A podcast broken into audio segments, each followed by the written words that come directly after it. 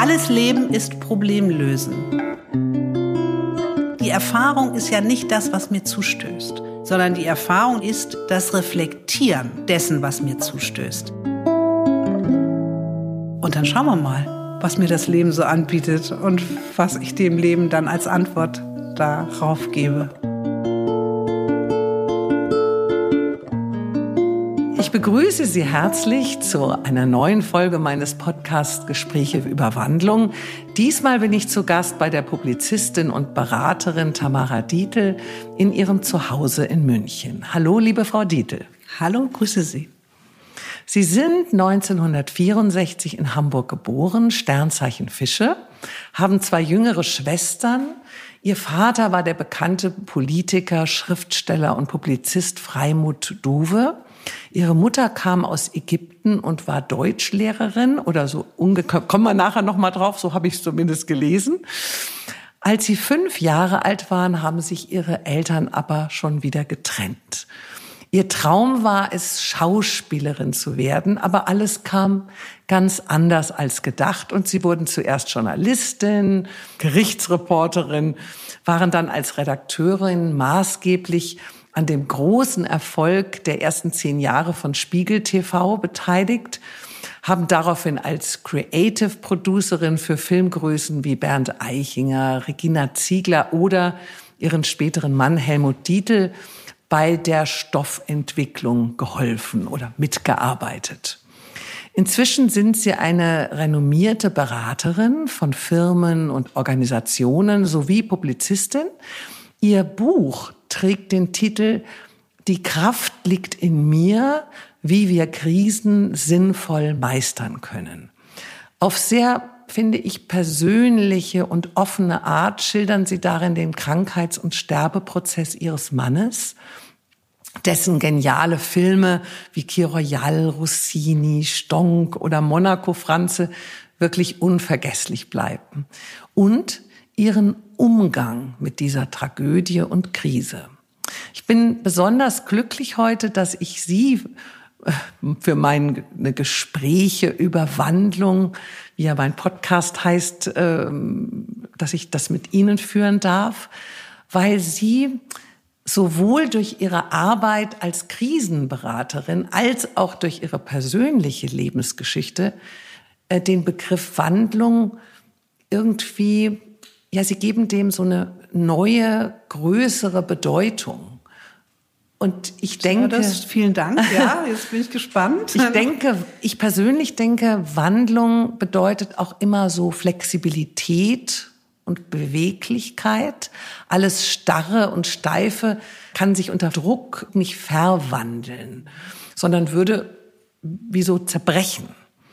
Ist denn die innerliche Bereitschaft zur Wandlung die wichtigste Voraussetzung für die Bewältigung jeder Krise? Ich glaube, dass die innere Bereitschaft äh, zur Wandlung, also für mich, äh, sowieso die wichtigste Voraussetzung für ein gelingendes Leben ist. Weil, ähm, also nicht für ein glückliches Leben, daran glaube ich sowieso nicht. Ich glaube daran, dass wenn das Leben gelingt, dass es auch groß als Folge davon große Momente des Glücks geben kann, aber ja, das, das, ich weiß nicht, wo ist das bei Shakespeare schon? Im Macbeth? Ähm, da gibt es ein Zitat, dass eben alles starre ähm, und und die nicht die Bereitschaft zur Nichtwandlung ähm, des Menschen größter Feind ist. Und dass dass wir dann ähm, verharren in in Situationen, die möglicherweise auch gar nicht schön und gut für uns sind. Und ich kann mir ein Leben ohne permanente Wandlung kann, kann ich mir ehrlich gesagt gar nicht vorstellen. Ich, ich meine, gibt es so Momente, wenn auch dieser Prozess äh, anstrengend wird, und das ist es ja auch ganz oft, dass es anstrengend ist, wenn man sich immer wieder in Frage stellt und wachsen möchte innerlich. Und dann, wenn es besonders anstrengend wird, dann gucke ich manchmal und denke, es gibt Menschen, da wirkt es so leicht, ja. Also die sind einfach zufrieden und da ist immer alles gleich und alles so statisch und routiniert und dann gibt es so Momente, wo ich denke, vielleicht ist das viel angenehmer und viel leichter und viel, viel entspannter und man hat dann irgendwie ein gemütlicheres Leben und in dem Moment, wo ich mich damit auseinandersetze, merke ich, ich, ich kann das gar nicht. Ich, ich, ich war immer, ich war immer neugierig, ich war immer, ähm, ich, also eine ganz große Neugierde aufs Leben, eine große Neugierde auf Menschen, auf auch auf dieses ähm, dieses Bedürfnis, ja Lösungen zu finden, also sich sozusagen auch nicht nur als Individuum, sondern auch als Teil des großen Wir irgendwie damit dazu beizutragen, dass es besser wird. Ja, ich denke das jetzt gerade ganz viel ähm, in diesen durch durch diesen Ukraine-Krieg, wo wir sozusagen so eine Regression erleben, wo wir so rückschrittig wieder werden und plötzlich auch wieder ganz stark mit mit der mit der anderen Seite von Mensch Menschsein zu tun haben, nämlich mit dem Bösen. Und ähm, ich finde die ich finde es eine was unglaublich befriedigendes für mich in meinem Leben äh, den Mut aufzubringen und die Kraft aufzubringen, um meinen Beitrag dazu zu leisten, dass die Dinge besser werden. Also nicht die ganze Welt, ja. Ich bin kein Weltenretter, da, das finde ich immer ganz problematisch. Also, weil das ist alles viel zu groß und viel zu komplex und da bin ich eher demütig und sage, ich bin ein, am Ende ein kleines Nanoteilchen im System. Aber, aber als dieses kleine Teilchen finde ich es total wichtig, dass ich etwas dazu beitrage, dass es irgendwie besser wird, dass es anderen Menschen besser geht und dass wir als Menschen insgesamt, ich meine, sonst würden wir immer noch in der Höhle sitzen und uns mit der Keule die Köpfe einschlagen. und, ähm, und das fände ich bedauerlich und deswegen bin ich auch ein Mensch, der sehr stark in die Zukunft gerichtet ist und, und das Gefühl hat, ja, es, es kann auch, man kann auch was dazu beitragen, dass es besser wird. Sie haben Ihren Mann 1997 kennengelernt, mhm. sich 2000 in ihn verliebt, 2002 geheiratet und 2003 Ihre gemeinsame Tochter mhm. bekommen. 15 Jahre lang durften Sie ihn erspüren, erleben und erfahren, bis er 2015 an Lungenkrebs verstarb. Eineinhalb Jahre lagen zwischen dieser Diagnose und seinem Tod die Sie in Ihrem Buch mit sehr feinen und liebenden Worten beschreiben und gleichzeitig voller Kraft und positiver Gedanken einen Weg aus der Krise aufzeigen, der dem Leser dabei hilft, seine ganz eigenen Lebenskrisen zu meistern.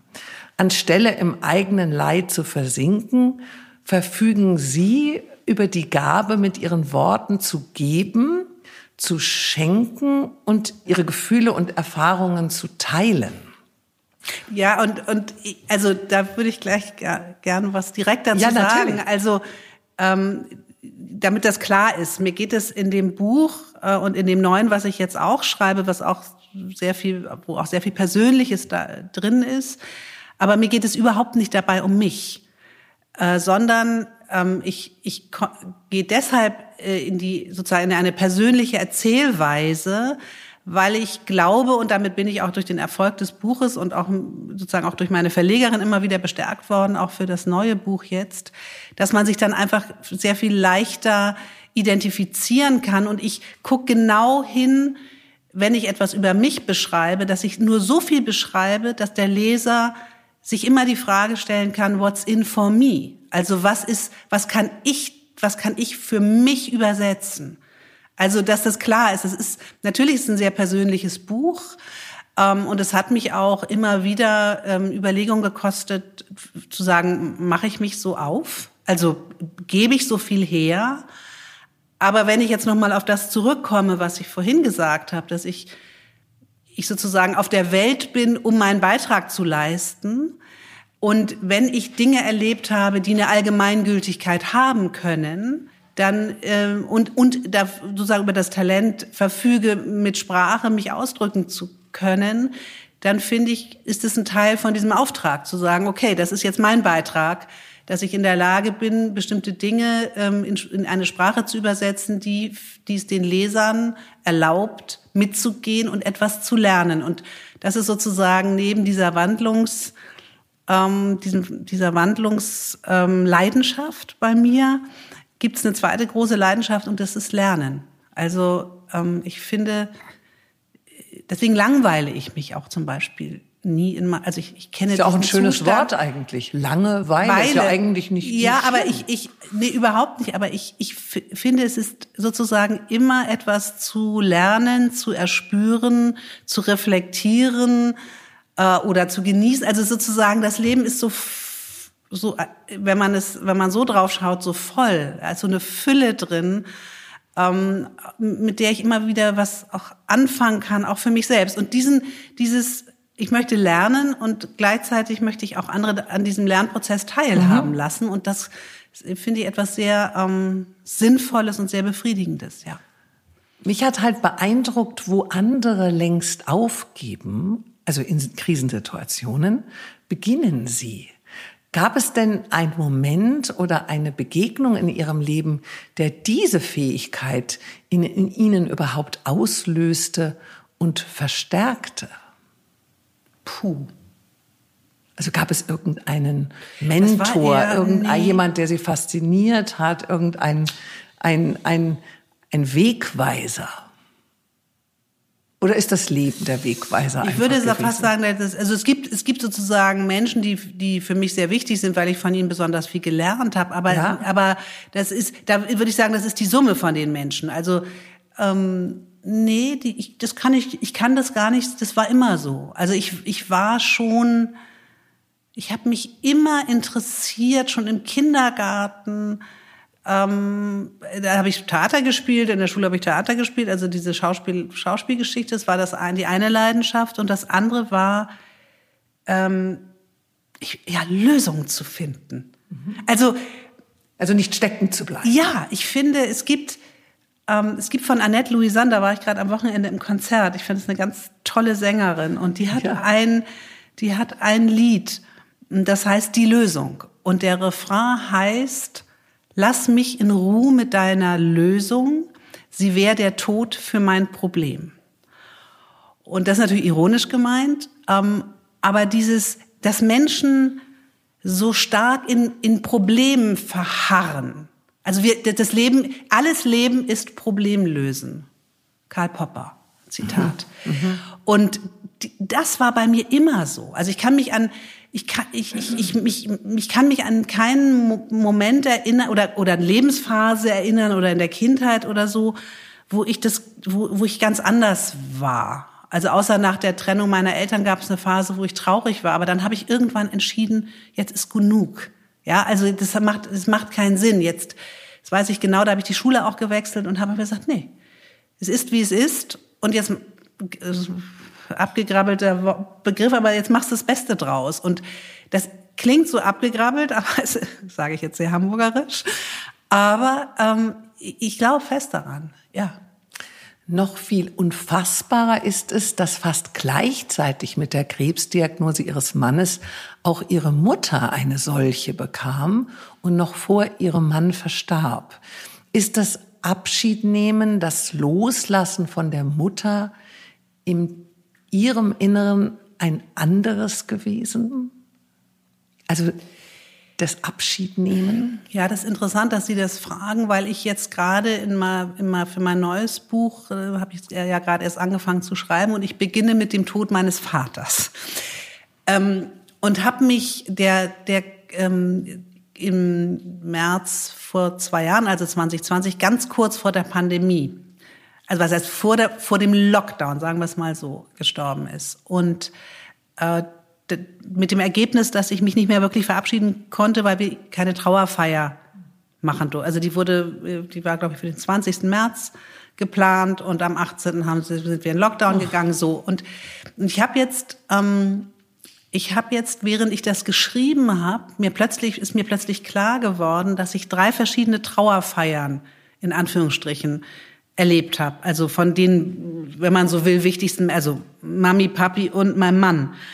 Und ähm, da ist mir noch mal klar geworden, es gibt für den Abschied kein oder für die Trauer oder ja für das Loslassen, es gibt keine allgemeingültige Regel. Es gibt Rituale. Ja, es gibt das Trauerjahr. Es gibt äh, eben, dass man eine Trauerfeier, was ich ein schönes Wort finde, das auch gefeiert wird. Ja, ähm, aber in Wahrheit diese drei diese drei Verluste, sind so unterschiedlich gewesen. Also zu der Trauerfeier meiner Mutter, ich bin, das Sterbebett habe ich es noch geschafft, aber Trauerfeier, Trauerfeier meiner Mutter bin ich gar nicht hingefahren, weil es meinem Mann so schlecht ging. Der wurde künstlich ernährt. Da habe ich gedacht, das werde ich psychisch gar nicht, also das, da breche brech ich zusammen. Also da, das wird mich so schwächen, dass ich nicht mehr für meinen Mann da sein kann. Und da ich mich von ihr verabschiedet hatte, ähm, ähm, am Sterbebett war sozusagen diese Trauerfeier. Es ging jetzt nicht mehr so sehr um sie, sondern es wäre dann um mich gegangen. Was es geht ja um die Trauernden bei dieser Feier. Ähm, und dann habe ich für mich entschieden, ich, ich kann da gar nicht hinfahren weil das auch eine, das eine lange Reise gewesen wäre nach Norddeutschland, an die Nordsee und so weiter. Also da bin ich, habe ich die selber die Entscheidung getroffen, nicht hinzufahren. Jetzt war das bei meinem Vater so, dass ich mich darauf sehr gefreut hatte, weil ich auch ähm, nach, also durch seinen Tod ist mir, bin ich dann wirklich, glaube ich, am Ende wirklich erwachsen geworden, weil dann sozusagen Mutter und Vater nicht mehr da waren. Das heißt, für die Menschen, wenn man so will, für die ich immer Kind geblieben war, waren jetzt weg. Und auf einer, auf einer anderen Ebene bin ich nochmal, apropos Wandlung, ähm, bin ich in diesen Tagen und Wochen nach seinem Tod nochmal erwachsener geworden und wollte mit diesem Gefühl, ähm, ja, wollte ich nochmal dieses sozusagen Abschied nehmen bei dieser Trauerfeier und das wurde mir verwehrt. Durch, also durch die Umstände. Ja, das war, wo ich gedacht habe, was mache ich denn jetzt damit? Und es war, es war am Ende dasselbe wie bei der Mutter, nämlich ich, es gab keine Trauerfeier für mich. Aber der Unterschied, ob ich das selber entscheide und damit loslasse oder ob es für mich entschieden wird, auch wenn das Ergebnis am Ende dasselbe ist, dieser Unterschied ist immens. Das heißt, da war ich mit einer Situation konfrontiert jetzt, welchen Weg finde ich jetzt, weil die Umstände so sind, wie sie sind, und ich, Lebensprinzip, ich bin nicht das Opfer, sondern ich bin immer noch Gestalter. Was mache ich denn jetzt damit? Und habe dann meine, habe dann meinen Weg gefunden. Den verrate ich jetzt nicht, weil sonst lesen meine treuen Leser mein zweites Buch nicht mehr. Aber, Aber trotzdem noch mal meine Frage war ja dennoch noch ein bisschen spezifischer. Mhm. Der Unterschied zur Mutter, also ganz speziell Mutter. Also meine Mutter lebt noch. Nee, ich finde, nee. ich frage mich immer, wie ist das, nee, die Mutter also zu dazu, dass ich bin auch noch, also ich wollte den Gedanken ganz kurz ähm, äh, zu Ende bringen.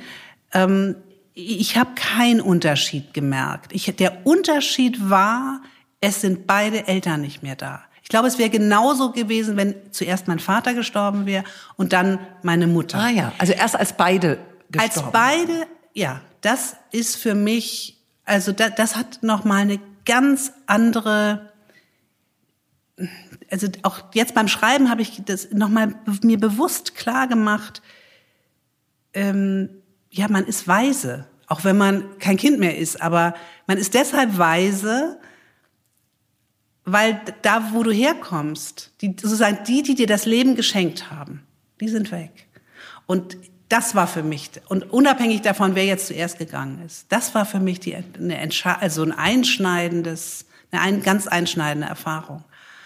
Und also ich habe auch jetzt mit meinem Mann, ich habe da habe ich das Loslassen wieder anders, auch diese Trauerfeier wieder anders erlebt, weil ich sie selber gestalten konnte. Und ich glaube, jetzt kommen wir noch mal auf das Thema Flexibilität, was Sie am Anfang gesagt haben, sich immer wieder zu fragen, was braucht die Situation?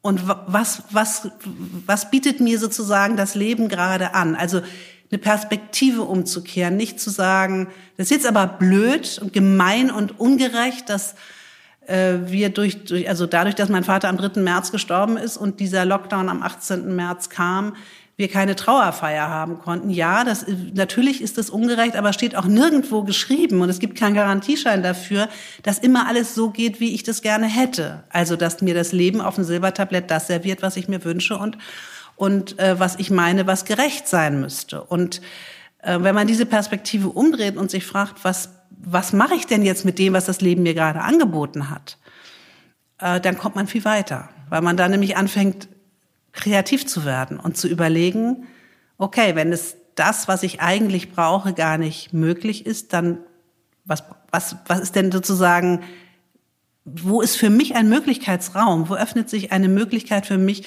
dass ich trotzdem etwas kriege, was ich brauche, was aber anders aussieht als das, was ich erwartet habe. Mhm. Und ähm, und ich meine, das wurde ja für, für viele, viele Familien noch viel tragischer. Also ich war im Rückblick bin ich froh, dass mein Vater sich am 3. März entschieden hat, diese Welt zu verlassen, weil wenn er damit gezögert hätte und er war krank, ähm, wer weiß, ob er da nicht in, in, Krankenhaus gekommen wäre und man hätte sich von ihm gar nicht mehr verabschieden dürfen, was ja ganz vielen in der Pandemie ja, das passiert war schon sehr ist. Grausam. Ja, also insofern, ähm, insofern ja, auch hier äh, diese drei, diese, diese, die, diese Verluste oder diese Abschiede, diese drei verschiedenen. Mhm. Ähm, sehr jeder einzigartig, jeder jeder neu und mit neuen Erfahrungen. Mhm. Welcher Mensch war Ihre Mutter? Welche Persönlichkeit hatte sie? Sie kam ja aus Ägypten. Ich weiß gar nicht, ob sie Ägypterin war oder nur Halb Deutsche. Ägypten. Nein, nein, nein. Sie war, nein, nein. Der, also mein Großvater ist, also ihr Vater war Ägypter. Mhm. Aber sie ist in Ägypten aufgewachsen. Sie ist, in, sie ist geboren im Sudan, Aha. also in Khartoum, in der Hauptstadt des Sudan, weil ihr Vater, der war ein Professor für Pädagogik und Psychologie und arbeitete in den ähm, 30er und 40er Jahren für das für die ägyptische Regierung, also fürs Erziehungsministerium als glaube Staatssekretär oder so in, in dieser Preisklasse und hat ähm, in den Ende der 30er Jahre, Anfang der 40er Jahre im, im Sudan das öffentliche Schulsystem eingeführt. Also deshalb ist sie geboren im Sudan in Khartoum. Ähm, und, und, die Mutter die, war kam Die Mutter woher? war Deutsche. Ah, die, also sie war also sie war sozusagen halb deutsch, halb ägyptisch. Und wie haben dann ihre Eltern sich überhaupt kennengelernt? War das im Urlaub oder? ähm, das, ähm, die haben sich kennen. Meine Eltern. Ja. Ähm, Weil wenn sie in Ägypten groß geworden ist. Das ist eine sehr, das ist eine, für mich eine sehr bedeutsame Geschichte, äh, weil ich also ich, ich sage manchmal auch, also klar, meine Eltern sind meine Eltern, aber manchmal sage ich auch, ich verdanke mein Leben zwei sehr mutiger Frauen, nämlich meiner Großmütter, die beide Deutsche sind und beide aus Hamburg kommen und die beide aus unterschiedlichen Gründen ähm, nach, als junge Mädchen nach England gegangen sind, ähm, um studieren zu können. Und die eine kam aus sehr armen Verhältnissen, das war die Mutter meiner Mutter aus also äh, Arbeiter, also eine Arbeiterfamilie mit sehr wenig Geld und wollte, die wollte, durfte, konnte kein Abitur machen damals, weil ähm, die sich das nicht leisten konnten, die Eltern, diese Arbeitereltern, auch sehr früh, ähm, sehr, sehr früh Sozialdemokraten wurden, sehr politisch und ähm, die andere war eine junge Frau, die aus einem sehr bürgerlichen, aber auch sehr ähm,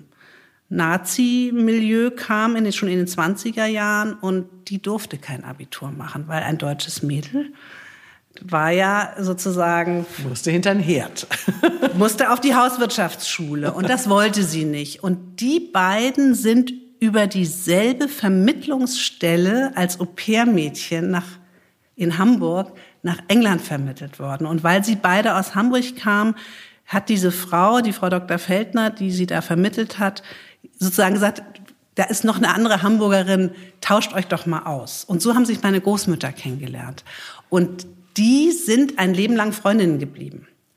Und meine, also die Mutter meiner Mutter, die ist dann in England geblieben, weil sie diesen Ägypter, diesen jungen Studenten kennengelernt hat, der äh, in Exeter studiert hat und dann in Manchester und ähm, ist mit dem ist dann gar nicht mehr zurück nach Deutschland, sondern ist mit dem dann nach Ägypten und dann in den Sudan, hat ihn geheiratet und Kinderlein bekommen. Und die andere ist zurück. Und ähm, das war eine sehr schwierige Geschichte, weil sie dann nämlich von einem Juden schwanger wurde, meinem Großvater, ein Herzl, ein Großneffe von Theodor Herzl, von dem Zionistenbegründer. Und ähm, da sie ja diese Nazi-Eltern hatte, musste sie das Kind verstecken ähm, sehr dramatische Geschichte. Und sie hat aber von ihm einen Jungen bekommen und mein Vater. Und dadurch, dass diese Frauen immer noch befreundet waren, auch auf die Entfernung, die eine in Deutschland und die andere in, in Ägypten, ähm, hatten die Kontakt. Und über diesen Kontakt, über diese, diesen Freundinnenkontakt meiner Großmütter haben sich dann meine Eltern kennengelernt. Eine wunderschöne, eine, eine filmreife Geschichte. Ja, ja, die kommt dann noch als, wenn ich jetzt dieses, muss ich erstmal dieses Buch schreiben, aber der Verlag hat die Geschichte meiner Großmutter schon eingekauft, ja. Und als Sie sich trennten, waren Sie und Ihre jüngeren Schwestern ja noch sehr klein. Können Sie sich überhaupt noch an ein Leben als Familie erinnern? Also ich habe ja nur eine Schwester sozusagen aus der, also die, die dritte Schwester ist die mit der neuen Frau meines Vaters. Ah, auch so, also eine ja? Halbschwester sozusagen. Genau, genau.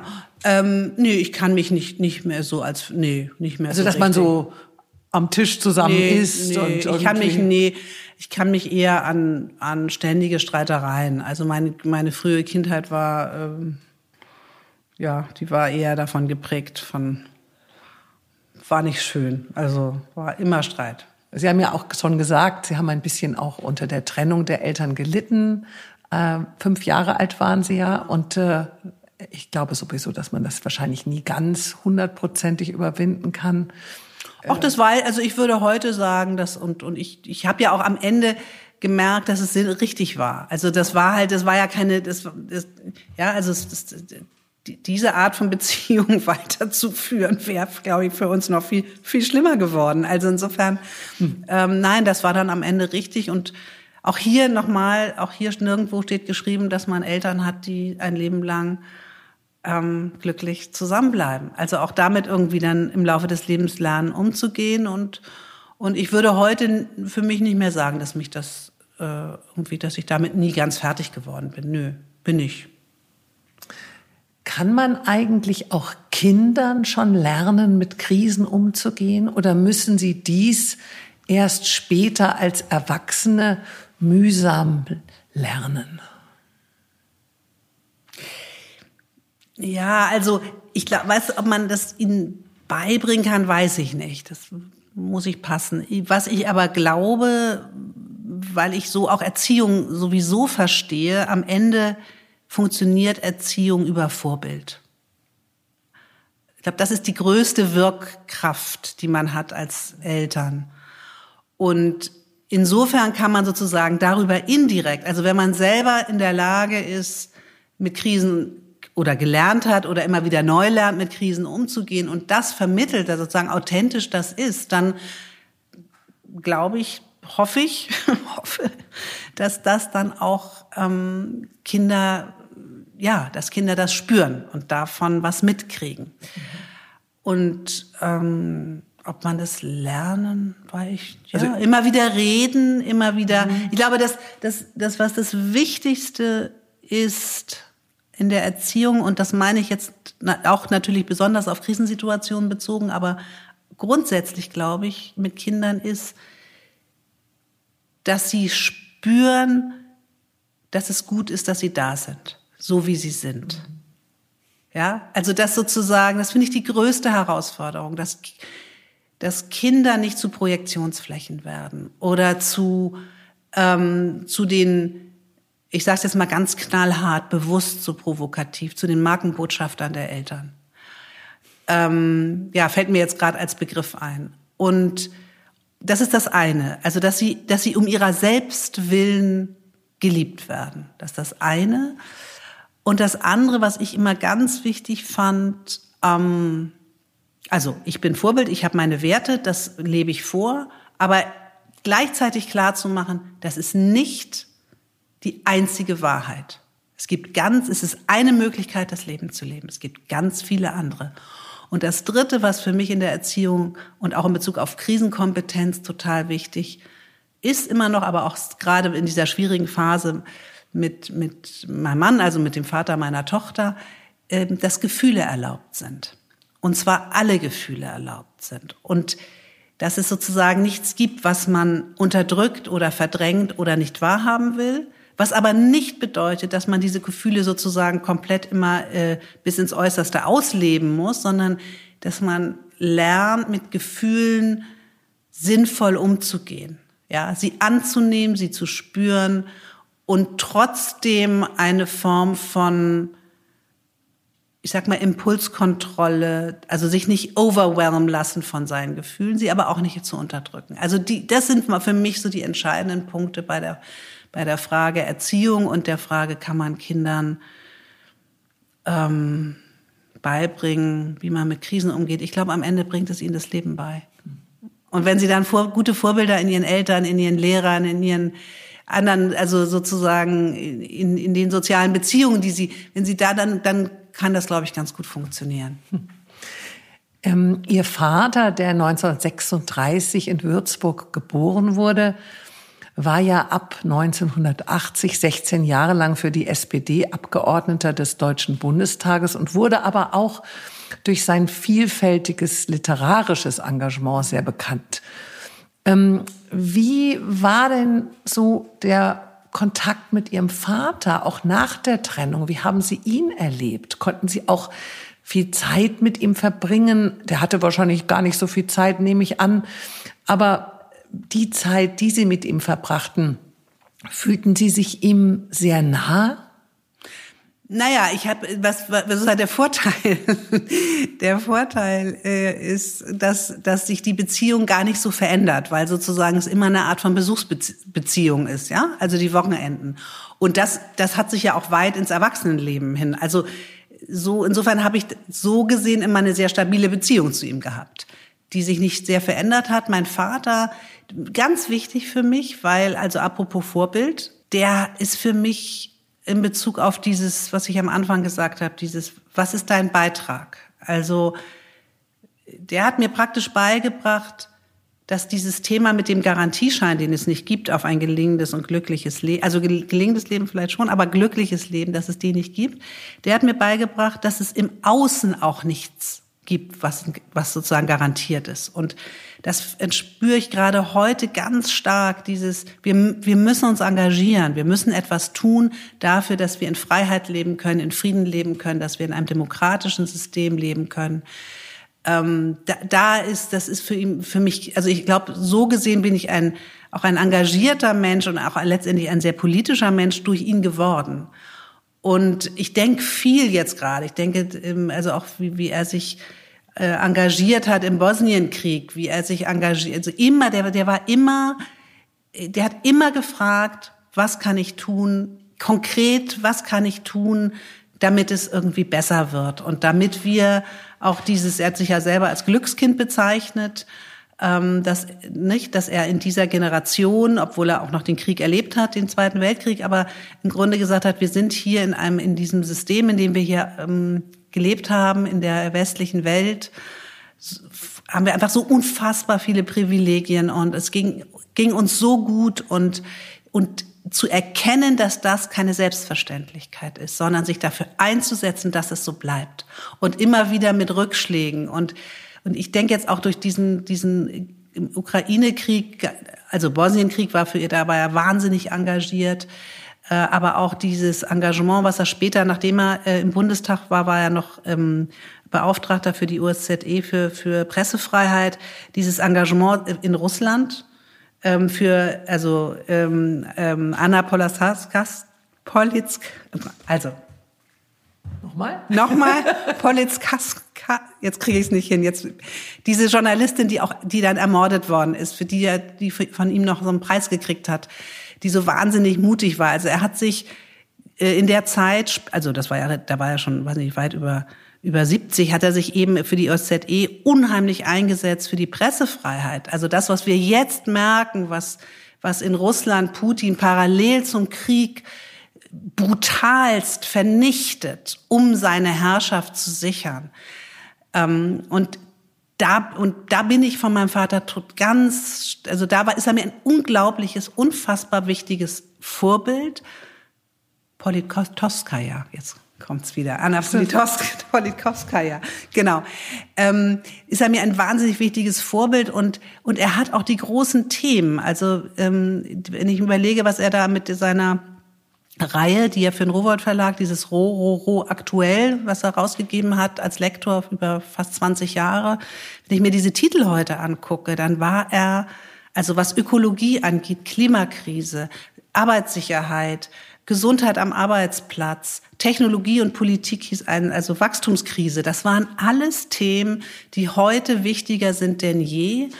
Und insofern war er für mich, was das angeht, unfassbar prägend und ähm, ja, dafür bin ich auch ganz dankbar. Also das steht auch mittlerweile viel größer im Vordergrund als sozusagen die Trauer, die Trauer über die nicht vorhandene familiäre Kindheit, ja? So, das, mhm. der hat einfach, der hat einfach echt bis, bis auch sein, zum Teil sein Leben riskiert, um anderen zu helfen. Hat seinen Beitrag geleistet. Das ist toll, wenn man so einen Vater hatte. Aber Sie haben ja gerade gesagt, also wie Sie ihn empfanden, was Sie von ihm gelernt haben. Aber nochmal zurück zu diesem einfach nur Vater.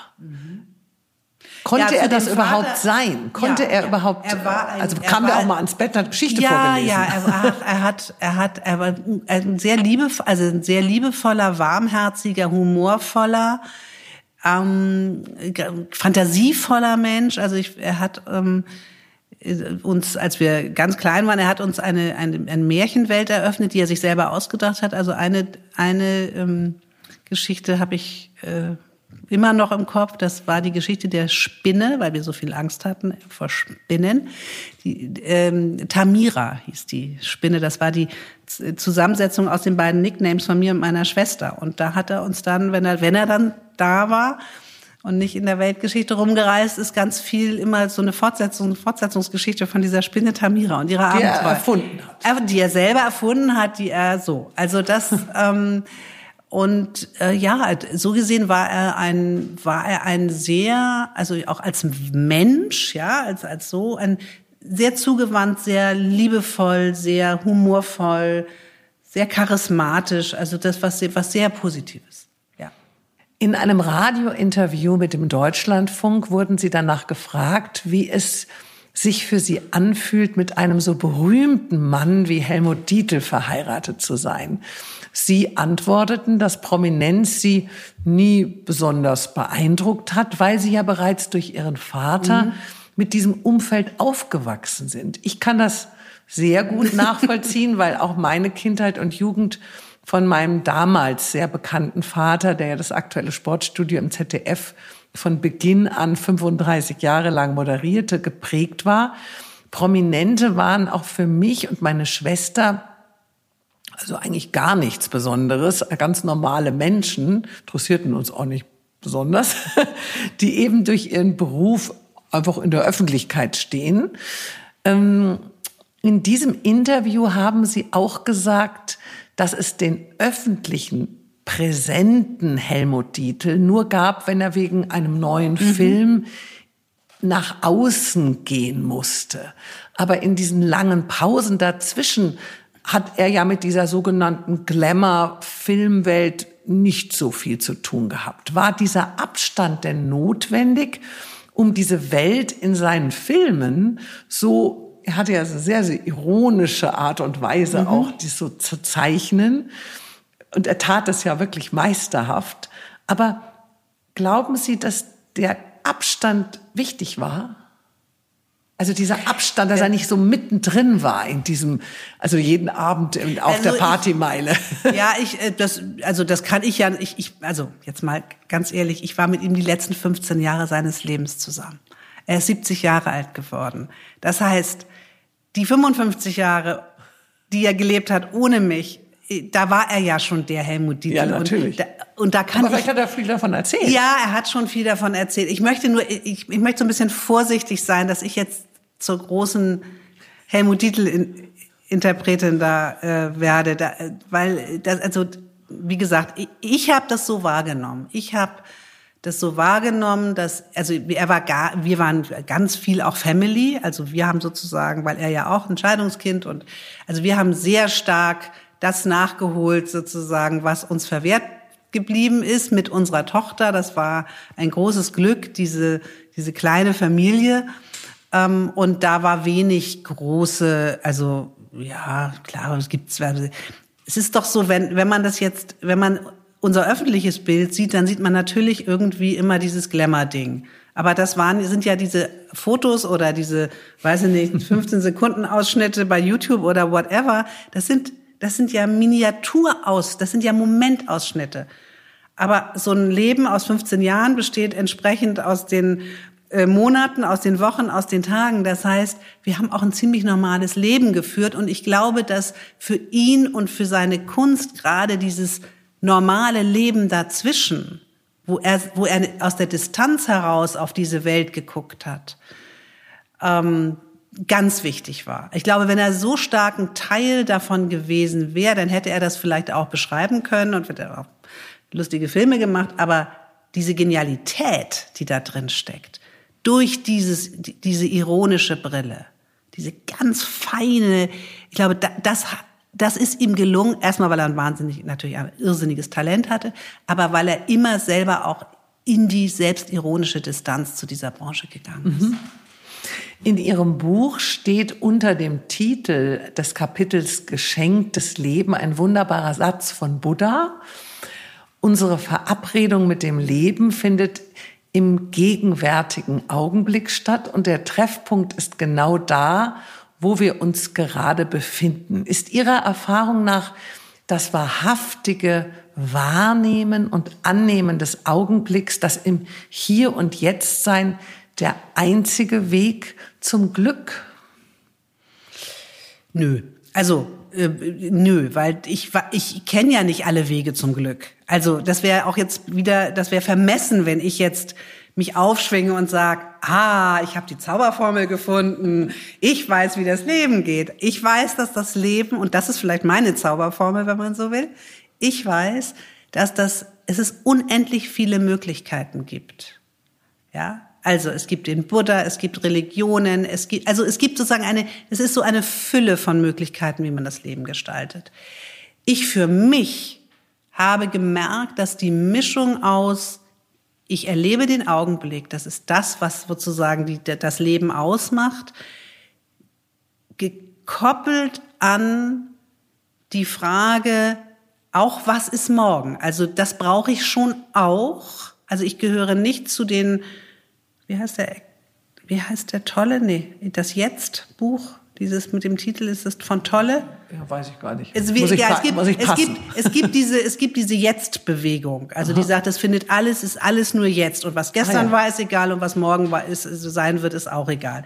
Zu denen gehöre ich nicht, weil ich glaube, wenn man sich diese Fragen, was ist ein sinnvolles Leben? Ich habe ja auch diese äh, Krisencoaching-Ausbildung nach dem Sinntheoretiker Viktor Frankl gemacht. Also dieses, was ist ein sinnvolles Leben, hat auch etwas damit zu tun, welchen Beitrag gebe ich, sich mit dem Morgen auseinanderzusetzen. Was möchte ich gestalten für die Zukunft?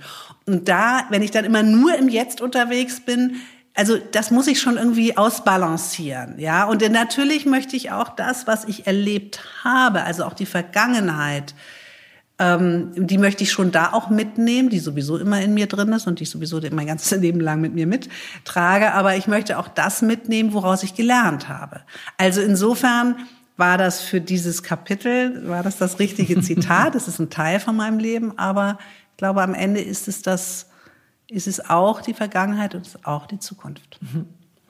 Als Sie und Ihr Mann sich kennenlernten, gab es einmal eine lange Nacht in seiner Wohnung, in der Sie über Gott und die Welt redeten, über den Unterschied zwischen Wahrheit und Wirklichkeit. Sie sind dann irgendwann gegangen, obwohl er Sie bat zu bleiben. Sie schreiben in Ihrem Buch, dass Sie gegangen sind, weil Sie ihn so mochten und weil Ihnen eine gemeinsame Nacht Betonung auf eine, zu wenig war. Mhm. Über zwei Jahre hielten sie dann relativ die Distanz, benötigten auch ein bisschen Zeit nach einer Krise für sich selbst. Und am Silvesterabend 1999 beschlossen sie, dass der Mann des Lebens nun ruhig kommen könnte. Ja, das ist beide die schöne Ein, Einige Tage später riefen, rief er auf einmal an ich glaube sogar mehrmals, wenn ich es richtig in Erinnerung habe. Insgesamt zehnmal oder Sie so. trafen sich in München, verbrachten dann endlich die Nacht miteinander. Und als sie sich am nächsten Morgen anzogen, fragte er sie, wohin sie denn wollen. Sie sagten nach Hause. Da sagte er, aber du bist doch zu Hause. Vier Wochen später wurde sein Zuhause auch das ihre. Und ich fand das einfach eine wunderschöne Liebesgeschichte. Wenn Sie heute zurückblicken und sich erinnern an diese erste platonische, also noch platonische Nacht in seiner Wohnung, haben Sie da schon gewusst, dass das die Liebe ihres Lebens ist? Nee. Nee. Nee, das wäre jetzt, also es wäre schön für die Geschichte, ja, aber das habe, nee, das habe ich nicht. Aber ich hatte das Gefühl, es ist ein, das ist, also da, da war mehr als zu sagen, das ist jetzt irgendwie so ein Flirty, eine Flirty-Nummer oder so ein One-Night-Stand oder so. Das aber er ging Ihnen nicht mehr wirklich aus dem Kopf. Nee, und wir sind uns halt auch dauernd begegnet. Also auf irgendwelchen Veranstaltungen oder so, ne? Was ich aber, insofern ist es schön, dass Sie das jetzt nochmal zitieren. Ähm, ich war dann ziemlich erschrocken, ehrlich gesagt, ähm, als er dann den, seinen Film gemacht hat, wo wir dann schon verheiratet waren, vom Suchen und Finden der Liebe. Und diese Szene in der zweiten ersten Nacht, also in der echten ersten Nacht, mit dem, aber du bist doch zu Hause. Original in diesem Dialog, in diesem Film als Szene plötzlich drin stand da war ich dann, da, und zwar war, ich wusste das, weil ich hat, er hat ja noch auf der mechanischen Schreibmaschine mit Patrick Süßkind das Drehbuch geschrieben und ich hatte damals, weil es da ja schon Computer dann gab, angeboten, dass ich das äh, transkribiere in den Computer schreibe. Und das also die haben ganz, noch getippt. Die haben noch richtig mit der mechanischen Schreibmaschine das geklackert. Und ähm, und das fanden die super, ja, dass dass da dass das sozusagen so und dann habe ich diese und habe regelmäßig dann immer was fertig war rübergekriegt und dann lese ich plötzlich in diesem Drehbuch lese ich unseren Dialog und war tot, also ich fand das im ersten Moment super grenzwertig. Wie kann man so etwas Intimes, ja, also die erste Nacht und das ist gehört, die gehört nur uns und bin also wirklich, ich, wir waren da in Frankreich, weil ich weiß es noch ganz genau, habe diesen diesen diesen Zettel genommen, dieses Blatt Papier und bin darüber zu, zu äh, ihm und, und, und Patrick und habe gesagt, das geht nicht und das ist und und dann hat er echt er hat so laut angefangen zu lachen und hat gesagt, wie hast du mich immer noch nicht kapiert? Und ich so wie? Das heißt, ich mein ich meine Filme, mein Werk hole ich aus meinem Leben und da wird, wird gar nichts dran geändert und das bleibt so wie es ist. Das ist und da habe ich das also da habe ich dann auch gelernt, das, was ich ganz eingangs gesagt habe, das ist ähm, auch die Frage, wie geht man mit dem Persönlichen um? Also auch für mich jetzt in, in, in, meinem, in meinem Buch und jetzt auch in meinem neuen Buch, ähm, da habe ich ganz viel kapiert, weil das ist einfach eine schöne Szene gewesen. Er hat völlig recht. Und warum sollte er die nicht, wo soll, wo soll der Künstler denn was hernehmen, wenn nicht aus dem eigenen Leben? Und, oder wo ich jetzt bin ja in dem Sinne keine Künstlerin, ich bin ja in Anführungsstrichen nur Autorin, aber es ist sehr sinnvoll, etwas aus dem eigenen Leben zu nehmen, wenn es für den Zuschauer oder den Leser, oder jetzt muss ich glaube ich gender, ne, LeserInnen oder was, tue ich, tue ich, weiß ich nicht, bin ich nicht so sozialisiert, finde ich auch nicht so wirklich wichtig. Finde ich aber auch nicht schlimm, wenn gegendert wird, sage ich auch dazu. Ähm, für, also für die, die das, die diese Kunst dann sehen oder lesen oder so, dass, dass das dann besonders gut ist, weil es aus dem Leben gegriffen ist und nicht abstrakt und theoretisch bleibt. Und deswegen hat sozusagen in dem wunderschönen Film mit diesem tollen Titel vom Suchen und Finden der Liebe hat diese Szene, die Sie da gerade beschrieben, nochmal eine, sozusagen, nochmal eine Überhöhung gekriegt. Sie bekam eine Bühne. Sie bekam eine schöne Bühne. Ihr Mann hatte bereits sechs Jahre vor seiner Krebsdiagnose einen Schlaganfall. Er konnte danach nicht mehr sprechen, laufen, schreiben und niemand wusste, ob er dies jemals wieder erlernen könne. Sie beschreiben in Ihrem Buch, dass somit die spätere Krebsdiagnose nicht aus dem Nichts kam. Sie hatten sozusagen bereits Krisenerfahrung. Zudem war eine gute Freundin von Ihnen an Krebs gestorben. Sie waren in Übung. Das erinnert mich an meine Mutter, die eines Nachts aufwachte, weil mein Vater schon älter, neben ihr ganz schwer atmete und plötzlich gar nicht mehr. Sie rief dann irgendwie sofort den Hausarzt an, der gleich um die Ecke wohnte.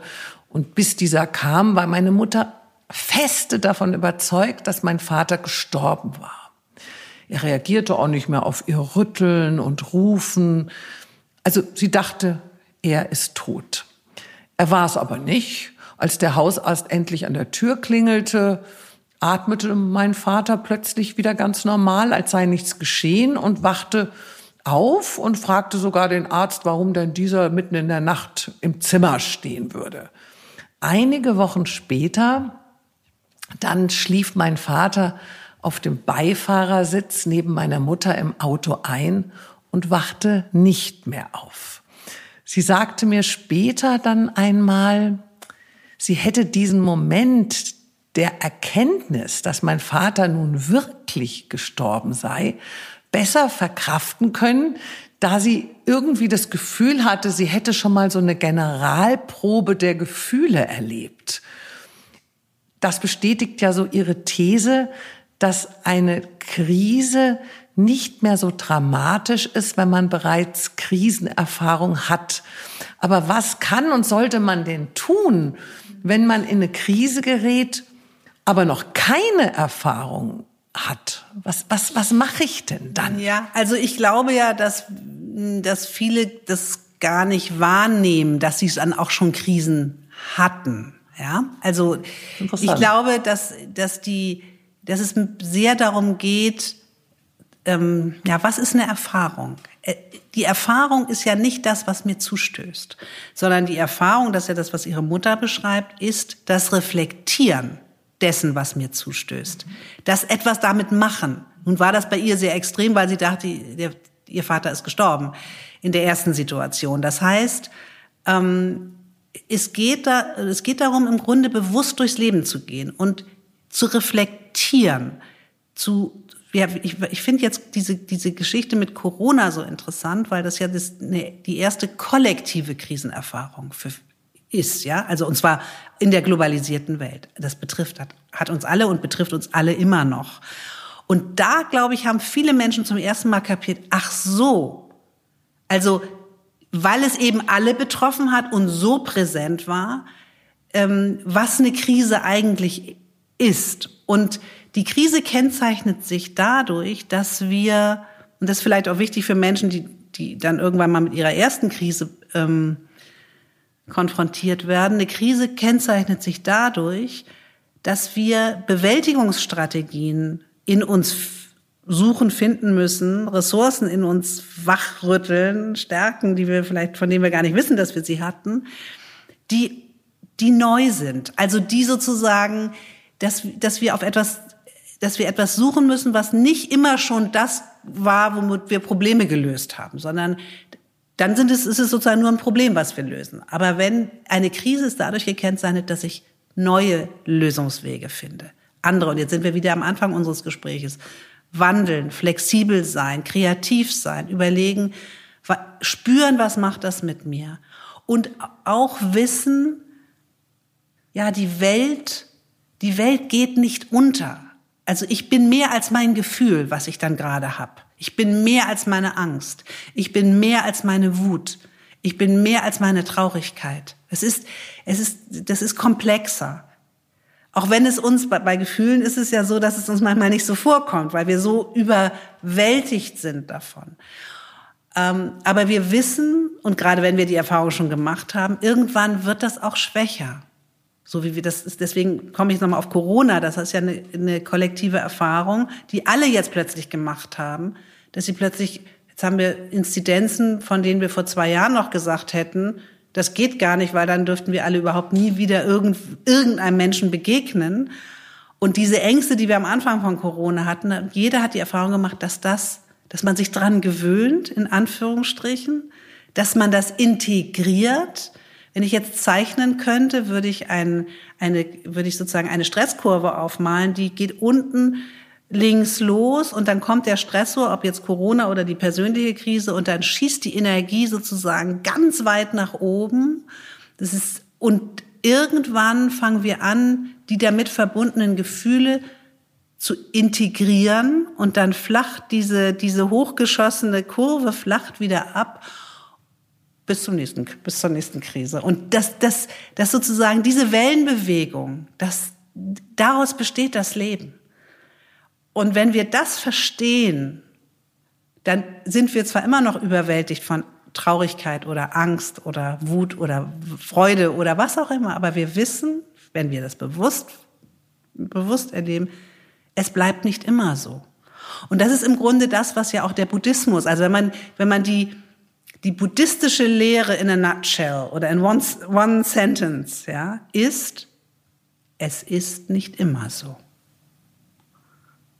Und, und ich glaube, das ist etwas, was zum Beispiel, ich, ich gucke jetzt manchmal wirklich voller Faszination und Anerkennung und Demut auf diese ukrainischen Menschen da. Ja, mit wo nehmen die die Kraft her?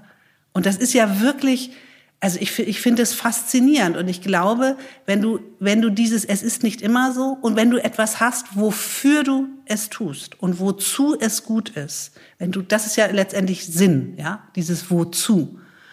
Ähm, wenn du das verinnerlichst und verstanden hast, dann ähm, motiv also mobilisiert das unfassbar viel Kraft und unfassbar viel Stärke. Und wichtig dafür ist, ich verstehe das, dass so diese Wellenbewegungen des Lebens laufen. Ich nehme das an und erwarte nicht immer, dass es alles nur Friede, Freude, Eierkuchen ist. Wenn ich mich von diesem Gedanken verabschiede, dann stehe ich auch nicht mehr so fassungslos davor. Gut, bei dem Krieg habe ich jetzt ehrlich gesagt auch fassungslos davor gestanden, weil da dachte ich, das passiert uns nicht wieder. Und es ist uns passiert. Und das ist wieder eine kollektive Krisenerfahrung. Und ich glaube, deswegen lernen auch gerade im Moment ganz viele Menschen, die werden so geschüttelt. Die werden aus ihrer Illusion, aus, ihrer, aus ihrem Sicherheitsdings da. Das war ja eine Illusion, dass wir so sicher sind und dass wir Frieden für immer haben.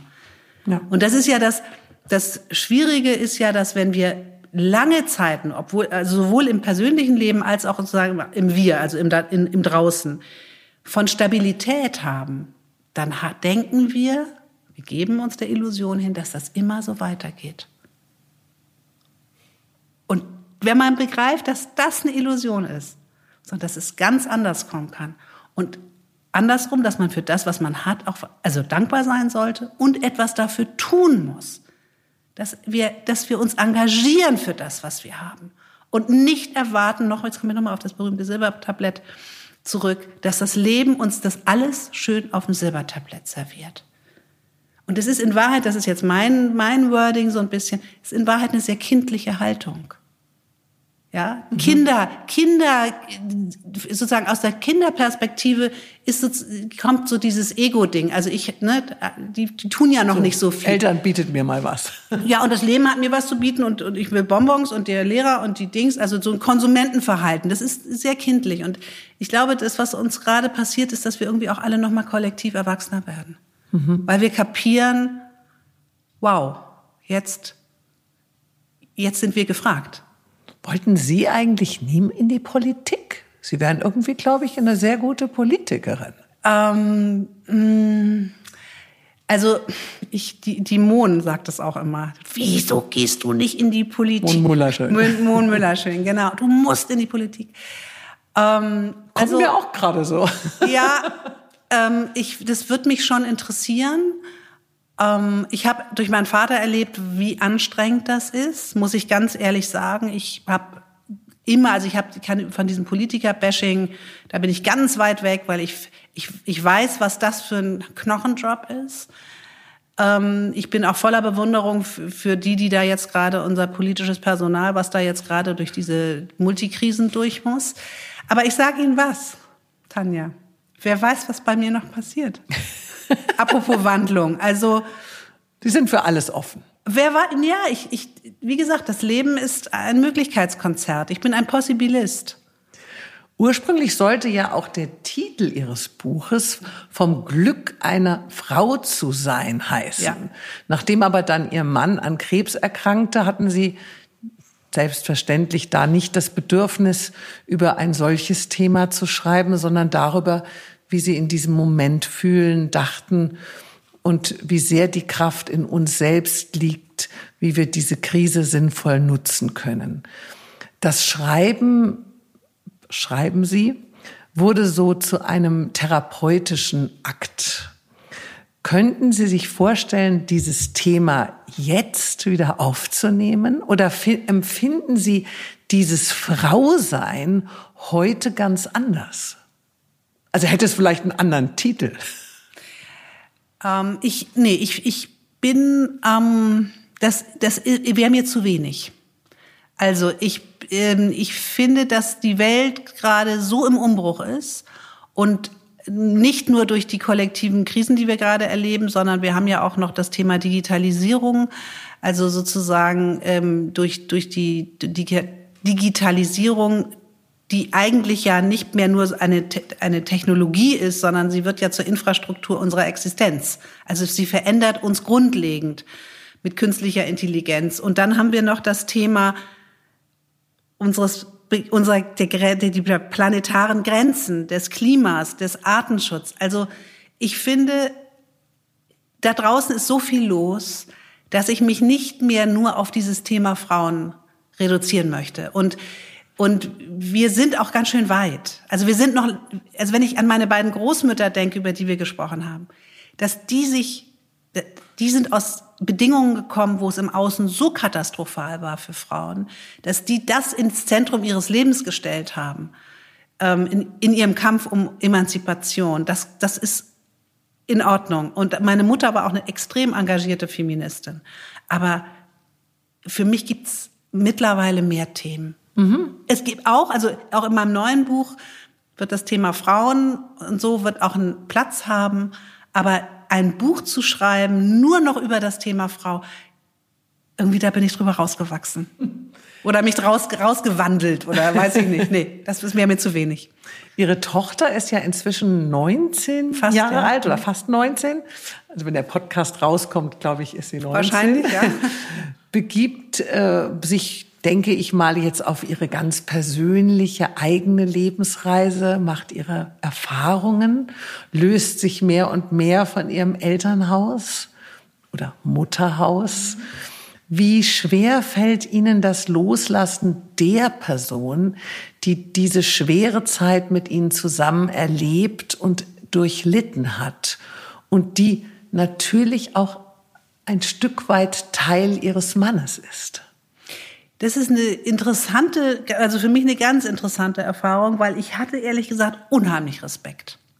Also die hat letztes Jahr Abitur gemacht und äh, hat dann erstmal aufgrund ihres eigenen Schicksals und dann hatte zwei Jahre Corona und mit im Abi, also das war wirklich also auch wieder viel viel Krise äh, in so einem jungen Leben und hat dann erstmal entschieden, jetzt macht sie mal eine Pause und deswegen war ich da sehr offen und dachte, naja, jetzt ein Jahr, bis die dann irgendwie anfängt zu studieren oder dann war auch weiß, was sie will und so. Dann äh, haben wir so einen sanften Übergang, ja.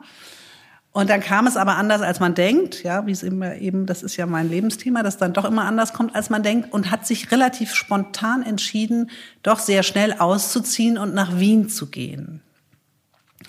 Und dann waren meine Freundinnen, äh, wir haben lustigerweise alle Kinder im selben Alter, aber alles spätgebärende Mütter.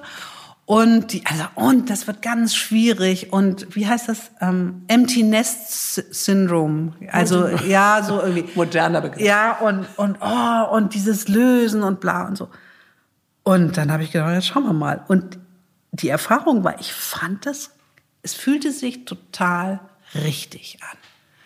Also, ich sage jetzt mal natürlich an. Ich dachte so, wow weil ich auch gar nicht mehr gewusst hätte, wie ich, also dieses ist ja so eine Rollenfrage.